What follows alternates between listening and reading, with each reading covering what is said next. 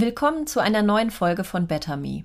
Heute ist Anna Jona mein Gast und Anna hatte eine Vision. Eine Vision von einem Schuh, den es so vorher noch nicht gab. Hintergrundwissen von Schuhhandwerk oder Unternehmertum hat sie zwar nicht, aber sie begibt sich trotzdem daran, ihre Vision umzusetzen. Und schon bei der Entwicklung des Prototypen sagen die Schuhexperten, die sie beraten, so funktioniert das nicht. Aber es hat doch funktioniert. Heute führt Anna eine Remote Company mit mehr als 200 MitarbeiterInnen in ganz Deutschland. Und sie will, dass ihr Unternehmen wie ein Ökosystem funktioniert. Ohne Müll und mit regenerativen Workflows.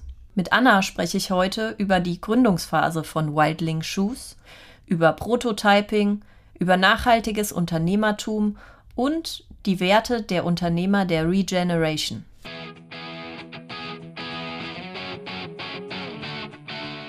Du willst besser, digitaler und inspirierter arbeiten als andere? BetterMe hilft dir, deinen Fokus zu finden und dein Business smart zu entwickeln. Pioniere der New Work, charismatische Unternehmer und Führungskräfte verraten bei uns ihre Erfolgsgeheimnisse. Ja, Anna, schön, dass du da bist und schön, dass wir uns über den Screen sehen. Allererste Frage, sagt man Wildling oder Wildling Shoes? Das geht zum Glück beides. Äh, Im deutschen, deutschsprachigen Raum sagen wir meistens Wildling. Aber wenn man das Shoes dahinter sagt, dann ist Wildling Shoes doch irgendwie einfacher. Ist irgendwie cooler. ja, fand ich auch. Aber äh, ja, gut gewählter Name geht äh, international und national die Idee zu deinem Unternehmen oder zu eurem Unternehmen ähm, entstand ja, weil deine Kinder quasi in ihren ersten Lebensjahren barfuß aufgewachsen sind, nämlich in Israel und ihr nach eurer Rückkehr hier nach Deutschland keine Schuhe gefunden habt für die Kinder. Was hat euch denn nach Israel verschlagen?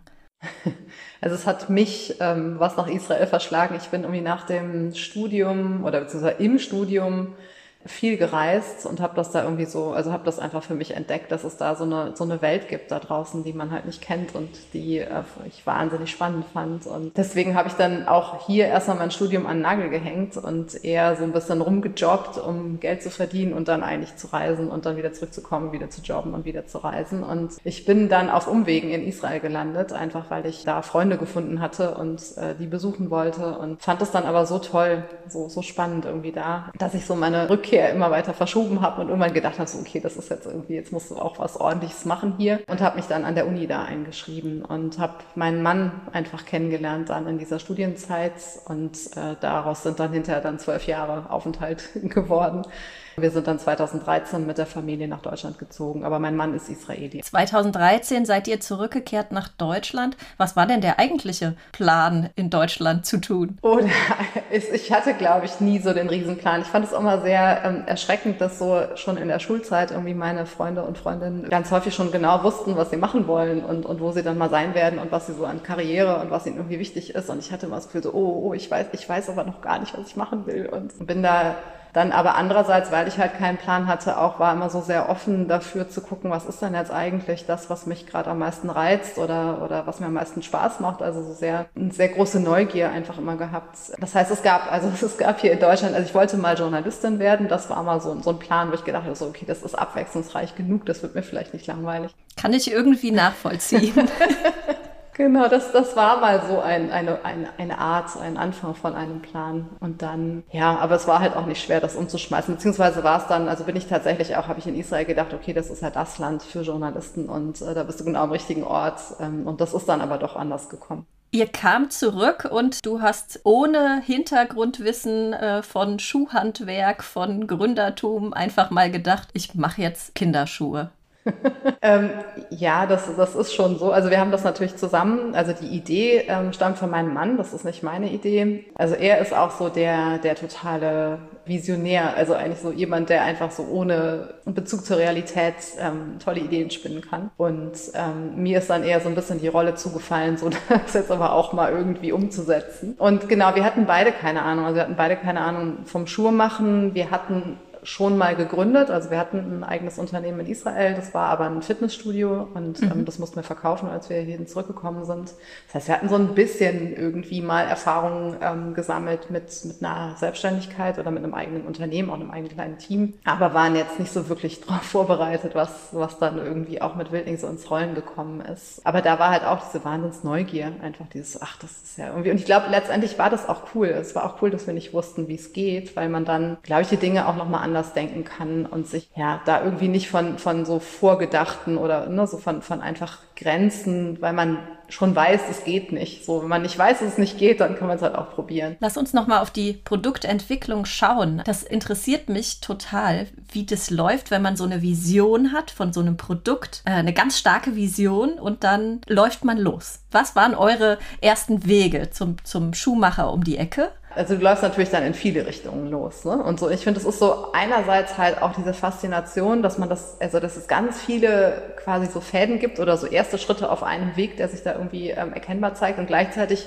musst du Entscheidungen treffen und mit jeder Entscheidung ähm, fallen halt ein paar Wege wieder weg. Und das ist am Anfang total schwer, weil du halt nicht genau weißt, ist das jetzt der richtige Weg oder, oder mache ich jetzt die richtige Tür zu? Wir haben sehr stark vom Ergebnis aus gedacht, also wirklich erstmal uns überlegt, was muss dieser Schuh können, um anders zu sein? Äh, was muss dieser Schuh können, um wirklich eine natürliche Bewegung zuzulassen? Wie soll der sich anfühlen?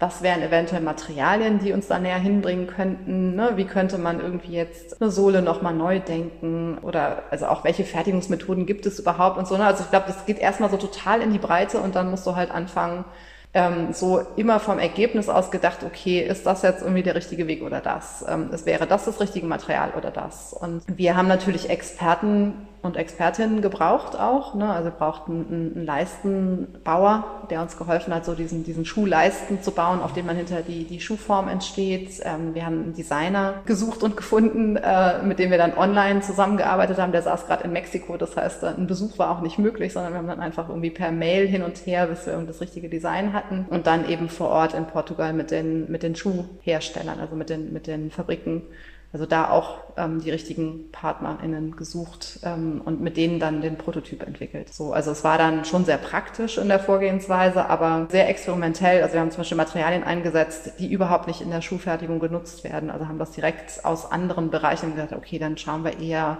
was wird denn für, also was wäre für ein Handschuh das Richtige oder was wäre jetzt im Taschenbereich oder ne, so Möbelbereich vielleicht irgendwie was Passendes. Hatte irgendjemand eurer Experten zwischendrin gesagt, das geht nicht? So wie ihr euch das vorstellt, geht das nicht.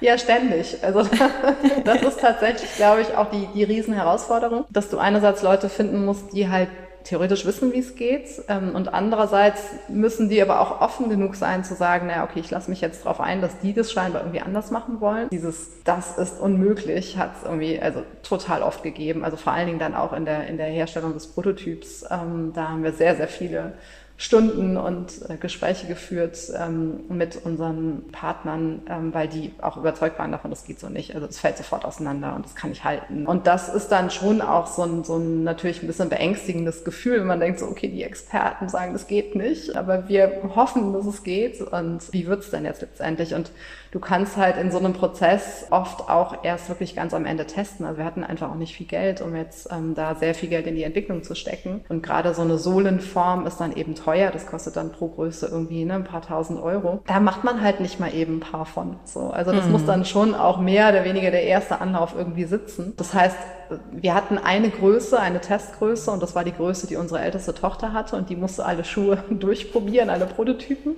Und letztendlich konnten wir selber aber eigentlich erst nach der Crowdfunding-Kampagne, also selbst mein Mann ganz spät erst, ähm, also ich konnte dann irgendwie mal einmal reinschlüpfen. So. Also wir haben das ganz lange selber nicht ähm, ausprobieren können. Lass uns noch mal kurz auf diese Phase schauen vom, vom ersten Loslaufen zum Prototyp. Wie lange hat das ungefähr gedauert?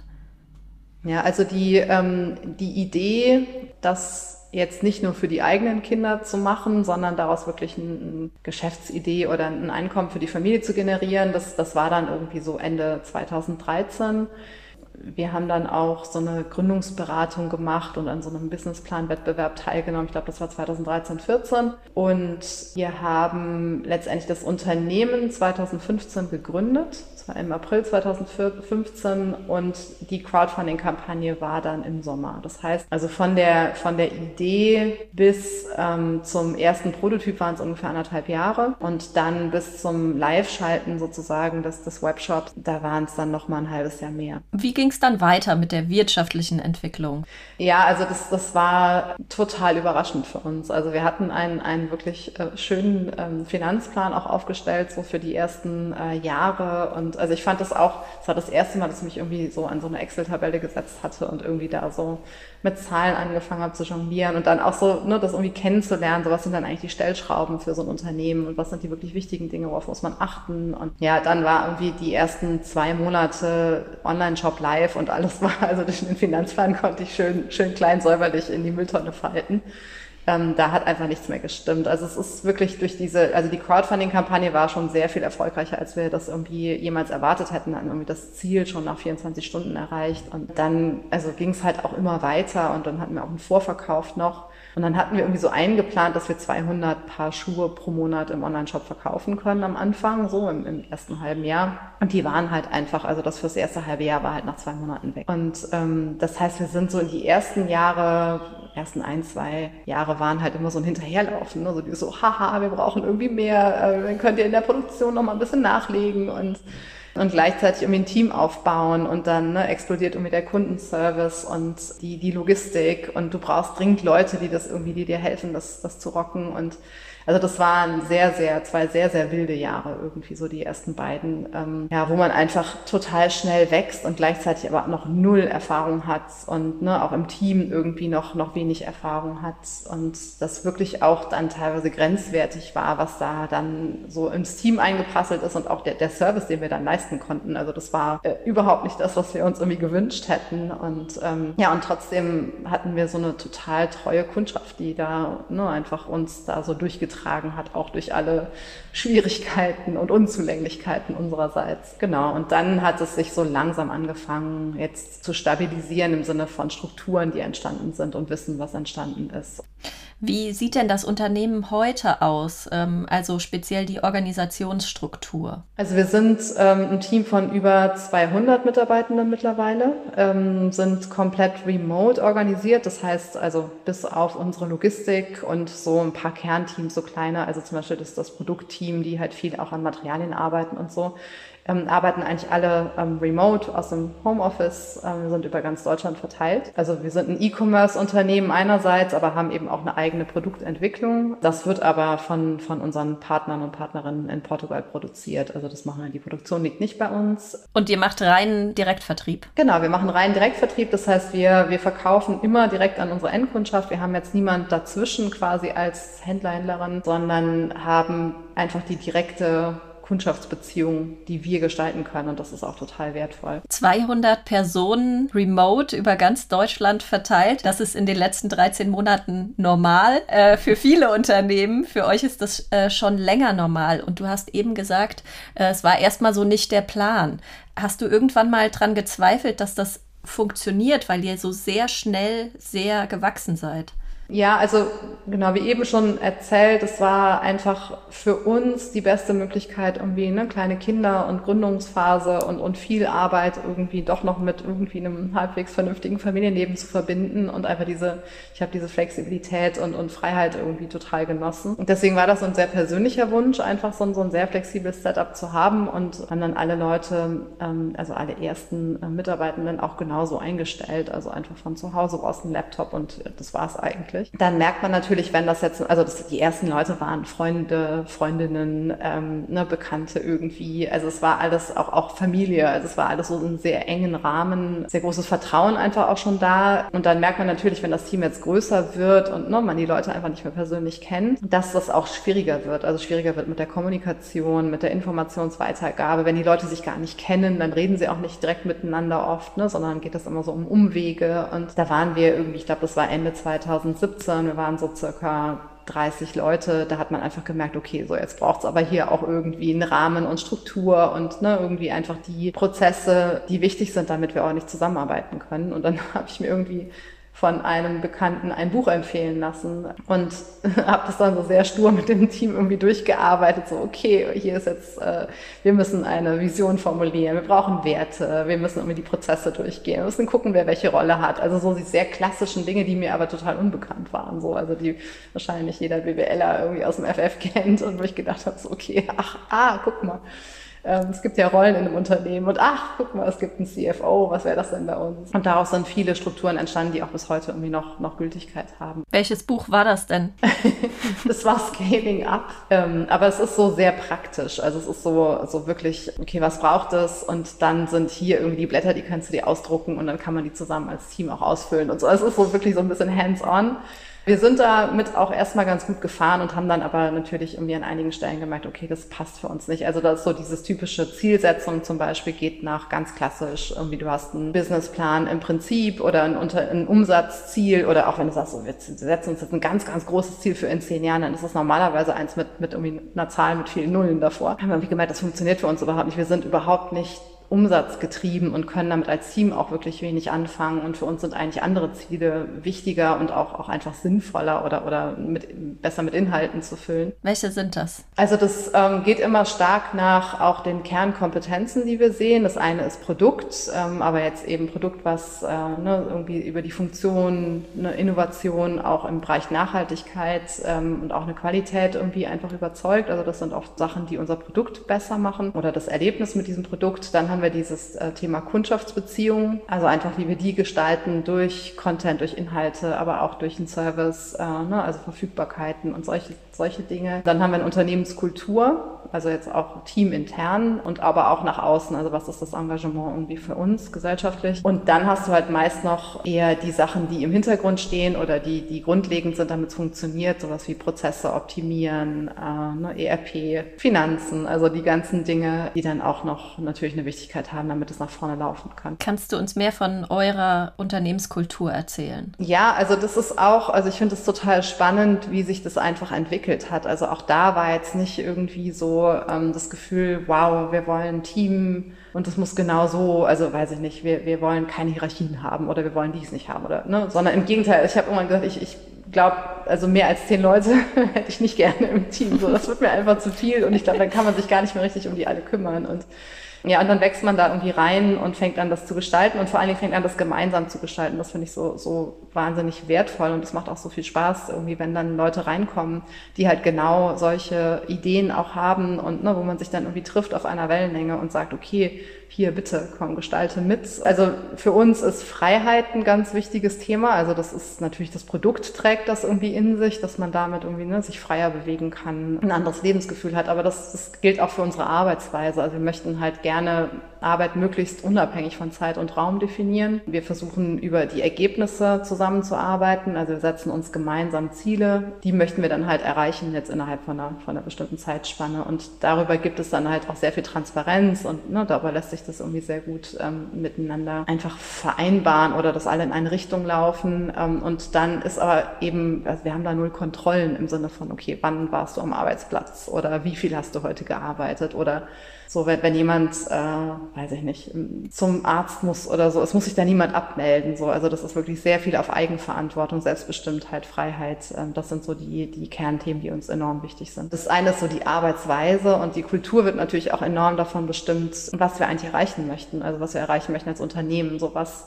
wir als Zweck von dieser Unternehmung auch einfach definieren. Also wo wollen wir hin? was für eine Art von Unternehmen wollen wir sein, ähm, wie können wir unserer gesellschaftlichen Verantwortung nachkommen.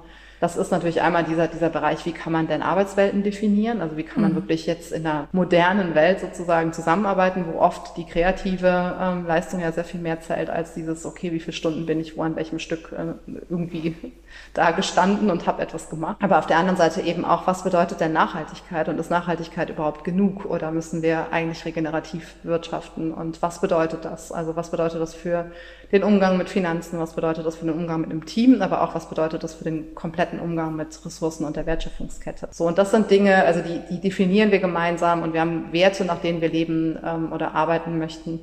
Und das ist natürlich ein ganz, ganz großer Teil auch der Unternehmenskultur. Was bedeutet das denn für den Punkt äh, ökonomisches Wachstum? Ähm, ja, das ist eine total spannende Frage und auch sicher, sicher eine, die jetzt gar nicht so einfach zu beantworten ist. Ne? Also ist Wachstum in Ordnung und wenn ja, also ist es vielleicht sogar notwendig? Und was bedeutet es aber auch und was für Grenzen gibt es auch für, für so ein Wachstum? Also ich glaube, grundsätzlich möchten wir gerne was bewegen können und man merkt natürlich, dass wenn man wächst, da auch ganz andere Mittel da sind, um eben Dinge zu bewegen. Also es ist enorm wichtig, um, um wirklich ja auch eine Position zu haben, jetzt zum Beispiel mit einem Lieferanten dann zusammen Dinge in der Fabrik umsetzen zu können, zu sagen, okay, wie wäre es, ne, wollen wir das irgendwie auf, auf erneuerbare Energien umstellen? Wollen wir irgendwie gucken, ob wir ein neues soziales Modell entwickeln können, wie man in einer Fabrik auch anders zusammenarbeiten kann. So dafür braucht es eine gewisse Größe. Das können wir nur in den Fabriken machen und jetzt angehen, wo wir ähm, exklusiv quasi mit denen zusammenarbeiten. Und genauso gilt das für eine Materialentwicklung oder ne, eine Umstellung von einem Feld auf, ein, auf eine, einen regenerativen Anbau und so das ist halt, also erstens braucht es Geld dafür, so das muss man mitfinanzieren können und das muss man mit anschieben können, muss den Leuten auch helfen können, sozusagen, ne, diese Schritte jetzt ähm, zu gehen und umzusetzen. Und auf der anderen Seite, du brauchst auch Kapazitäten im Team, du brauchst Leute, die sich darum kümmern ja, man hat dann einfach ähm, auch ein anderes Gewicht sozusagen und man hat eine andere Sichtbarkeit und dann, also der richtige Impact kommt ja in dem Moment, wo andere sagen, ach, das ist voll, voll cool, so, das möchten wir auch gerne machen, wie macht ihr das, dann erklärt uns das doch mal. Das heißt, es braucht Wachstum, um Dinge bewegen zu können. Also einmal ist es wichtig, dass Wachstum kein Selbstzweck ist, aber auf der anderen Seite auch, muss man auch da Grenzen achten und das sind für uns zum Beispiel Grenzen dessen, was das Team leisten kann. Also natürlich könnten wir jetzt das Wachstum künstlich viel schneller pushen, aber warum? So, also wer treibt uns ne? und was würde das eben auch für Kosten sozusagen verursachen auf einer anderen Seite. Also jetzt menschliche Kosten, weil die Leute vielleicht ähm, überarbeitet sind oder Einbußen von Qualität und Service. Das ist auch, finde ich, immer so eine Grenze, die man einhalten muss. Und dann hat man natürlich die Ressourcen. Also auch, ähm, wir haben jetzt das Ziel irgendwie bis 2025, dass wir all unsere Rohstoffe aus regenerativem Anbau oder aus Recyclingquellen ähm, haben möchten. Und da ist es dann schon so, dass man sagen muss, okay, wenn das nicht geht oder wenn es davon einfach nicht so viel gibt oder man noch eine Weile braucht, bis da irgendwie die Projekte hinterhergewachsen sind, dann kann es halt sein, dass es mal nur eine bestimmte Menge von Wolle gibt. Ich glaube, man hat ähm, gewisse Grenzen und vielleicht noch ein letzter Punkt. Wachstum ist halt immer, ich finde, es wird immer so gesehen, als wäre das so ein Graph und der muss immer nach rechts oben hochgehen. So, also es ist irgendwie so ein, so ein einseitiges Ding. Aber ein Wachstum hat ja auch, ähm, also kann man ja auch anders denken. Also du kannst ja auch Wachstum in die Tiefe und in die Breite. Du kannst in deine Wertschöpfungskette investieren. Du kannst dich da resilienter aufstellen. Du kannst ein ganz anderes, komplexes Netzwerk erzeugen und so. Also ich glaube, das sind Dinge, die oft bei Wachstum ähm, übersehen werden und die für uns total wichtig sind. Wie funktioniert bei euch die Kollaboration strukturell? Wir haben viel gelernt in den letzten 13 Monaten. Andere Unternehmen äh, sind bis heute nicht so weit, dass sie sich vorstellen können, dass 200 Mitarbeiter äh, remote arbeiten. Wie funktioniert das bei euch? Wir haben für uns die OKR-Management-Methode entdeckt. Also das war genau in dem Moment, wo wir gemerkt haben, okay, Scaling up nach jetzt ganz normal, wir setzen uns ein Jahresziel und brechen das herunter in Meilensteine und so, ähm, das, das funktioniert nicht. Und dann haben wir nach einer anderen Methode gesucht, die uns jetzt helfen kann, einfach ähm, ne, zu priorisieren, klare Ziele zu setzen und das aber auch dann irgendwie bei allen Mitarbeitenden zu verankern. Und das sind die, also OKRs steht für Objectives and Key Results. Und es geht eigentlich darum, dass man, also wir machen es jetzt im, im Trimester quasi, dass wir für ein Trimester fünf Ziele definieren. Das sind so ein bisschen entlang der, der Kompetenzen, die ich eben genannt habe, ne? so, also Unternehmenskultur, Produkt, äh, Service ähm, etc. Ja, dass man da qualitative Ziele erstmal definiert. Also was möchte ich eigentlich erreichen und warum oder was möchte das Unternehmen erreichen und warum? So, was ist dann der Mehrwert davon? Ähm, und dann macht man es aber messbar. Dann sagt man, okay, also für mich zählen darauf, also das ist jetzt auch kein, nicht so ein Meilenstein-Ding, sondern es sind einfach vier Dinge zum Beispiel sind wichtig. Also wenn ich, wenn wir die vier Dinge erreicht haben, dann kann man sagen, haben wir dieses Ziel erreicht. Das hilft einem sehr zu priorisieren und äh, man kann diese Ziele eben basteln, auch aus Vorschlägen aus dem Team. Also ne, jeder und jede macht das auch für sich und, und ihren Bereich und dann kann man darüber sehr schön ja das einfach auch mit aufnehmen, also dass, dass man auch das Gefühl der Selbstwirksamkeit oder ne, der, der, der Mitbestimmung hat, eben wo, wo soll es überhaupt hingehen und, und was kann ich daran irgendwie mitwirken. Und so, so kann man dann einfach es schaffen, dass alle für jetzt diesen Zeitraum auch wirklich an den gleichen Zielen arbeiten. Und Ähm, das schafft einerseits eben sehr viel Transparenz, also auch dieses, wo will das Unternehmen denn eigentlich hin? Das sind jetzt keine Ziele, die irgendwie ne, hinter verschlossener Tür mit einem kleinen Management-Team besprochen werden und dann werden den anderen sozusagen nur die KPIs irgendwie vorgelegt und gesagt, na okay, das ist jetzt irgendwie deine, deine Quote an Bestandskunden, die du erreichen musst, oder das ist deine, weiß ich nicht. Die wetten gern die und die Umsätze und keiner weiß so genau wofür. Warum soll die Ausschüttung größer werden oder ne? Also was ist dann jetzt eigentlich der Sinn und Zweck? Sondern dass man das sehr klar eben auf den Sinn auch immer münzt und sagt, okay, das ist das Ziel und das ist der absolute Mehrwert, den wir sehen. Jetzt hast du schon sehr viel von deiner Vision erzählt. Wie schaust du mit diesen Zielen auf die deutsche Startup-Szene? Mm, ja, finde ich ganz schwierig, weil das natürlich ein, ein gar kein heterogener Bereich ist. Ähm, ich finde auch, da gibt es ganz, ganz große Unterschiede. Also was ich einfach gemerkt habe, da kann ich jetzt, glaube ich, wirklich nur aus der, aus der persönlichen Perspektive sprechen. Ich finde es enorm wichtig, auch in, in dieser Zeit jetzt, dass man schon auch sich überlegt, was so die Verantwortung ist, die man hat, wenn man ein Unternehmen aufbaut. Und ich fand das also bei uns auch einen ganz wichtigen Schritt zu sagen, es geht da, also am Anfang ging es natürlich irgendwie darum, dass wir da als Familie von leben können. So, also da waren jetzt sozusagen präsentere Bedürfnisse erstmal, ähm, dass man einfach sagt, okay, so wir müssen irgendwie Miete und, und Essen bezahlen können. So. Aber in dem Moment, wo das quasi ähm, gelungen gelungen ist, dann auch zu sagen, so und jetzt geht es eigentlich auch nicht mehr um uns, sondern ne, um was geht es jetzt eigentlich, was vielleicht größer ist als, als wir und auch größer ist letztendlich als das Team. Und das ist so ein, so ein Punkt, wo ich denke, da kann man auch wahnsinnig viel Sinn draus ziehen und wahnsinnig viel Motivation auch für das Team, also intrinsische Motivation.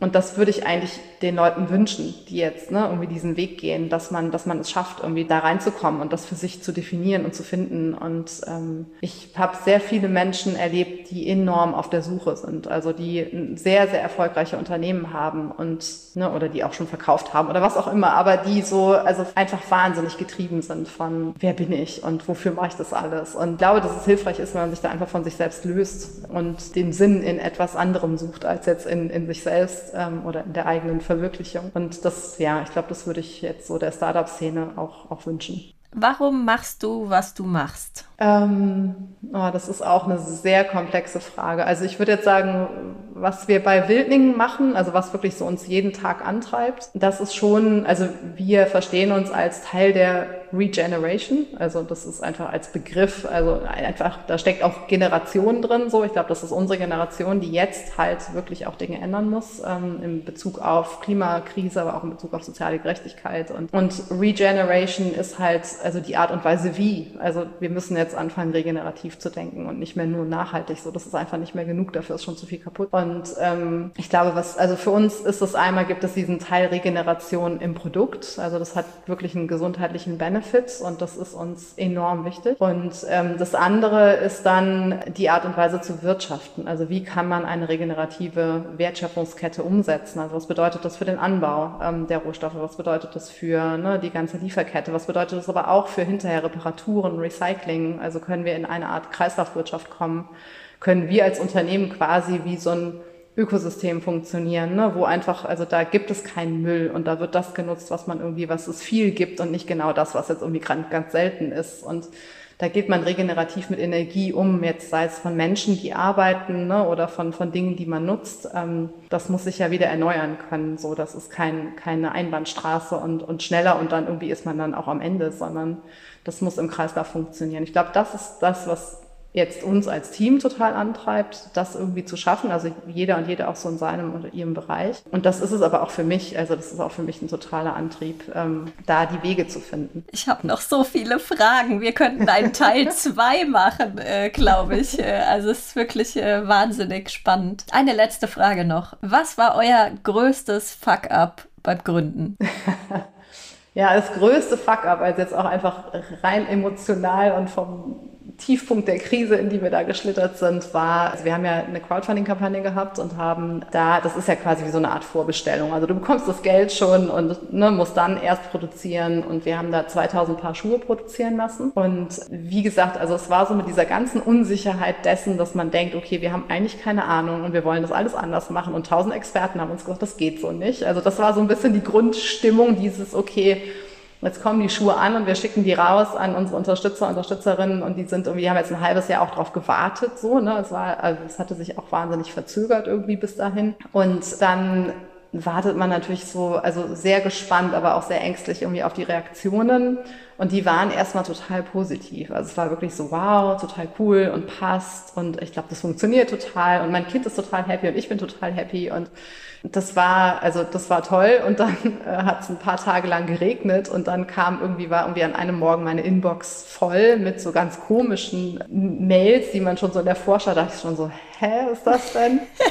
Und dann haben wir sie irgendwie, ähm, habe ich die erste Mail aufgemacht und habe echt, echt nur gedacht, okay, ich mache es einfach alles sofort wieder zu und den Computer zu und wir, wir, wir reisen jetzt einfach ganz weit weg so und kommen nie wieder, weil da waren halt so Bilder drin von so total verfärbten Schuhen. Also wir hatten mm. irgendwas eingenäht in diesen Schuh, was bei Dollarnässe halt enorm abgefärbt hat. Es war so ein dunkelblaues Material und es war wirklich so, als hättest du irgendwie Tinte in so einen Schuh reingekippt. Also die Füße waren blau, die Socken waren blau, die Schuhe waren auch blau, die waren eigentlich, die sollten eigentlich nicht blau sein, die waren grau ähm, waren dann irgendwie so gebartigt und es war fürchterlich. Und ähm, da haben wir halt irgendwie wirklich gedacht, und es war so kurz nach Weihnachten irgendwie, haben wir gedacht, okay, das, das war es jetzt einfach so. Also wir haben jetzt hier alles reingesteckt und eigentlich ist alles schön, aber dieses Produkt wird ja nie wieder jemand haben wollen. Und ähm, ja, dann äh, haben wir eine sehr, sehr traurige E-Mail geschickt an die Unterstützer, Unterstützerinnen, auch so mehr oder weniger mit, okay, wir wissen jetzt auch nicht, wie wir weitermachen sollen. So, das ist, das ist passiert. So, falls es bei euch noch nicht aufgetreten ist, das wird wahrscheinlich auftreten. Was machen wir denn jetzt? Und ähm, das war einfach total, also total schön, wie dann irgendwie so die Reaktionen sich total gewandelt haben im Sinne von, also vorher vielleicht dieses so, hey, so was, was ist denn hier los? So, was soll das? Und dann hin zu, ähm, behaltet das Geld, macht weiter, ihr schafft das. So, wir stehen hinter euch. Ähm, und das, ja, hat dann doch noch geklappt geklappt. Ihr habt offenbar die besten Kunden. ja, definitiv. Vielen, vielen Dank, Anna, dass du so viel von Wildling, von eurer Vision und von euren Werten erzählt hast. Sehr, sehr gerne. Hat Spaß gemacht. Die Buch- und Tooltips aus der heutigen Folge sowie weitere Infos zu meinem Gast findet ihr wie immer in den Show Notes. Für mehr Input rund um Digitalisierung, Leadership und Inspiration folgt uns auf Facebook oder Instagram. Außerdem freue ich mich über eine Podcast-Bewertung bei Apple. Better Me, Work Smart, Be Inspired.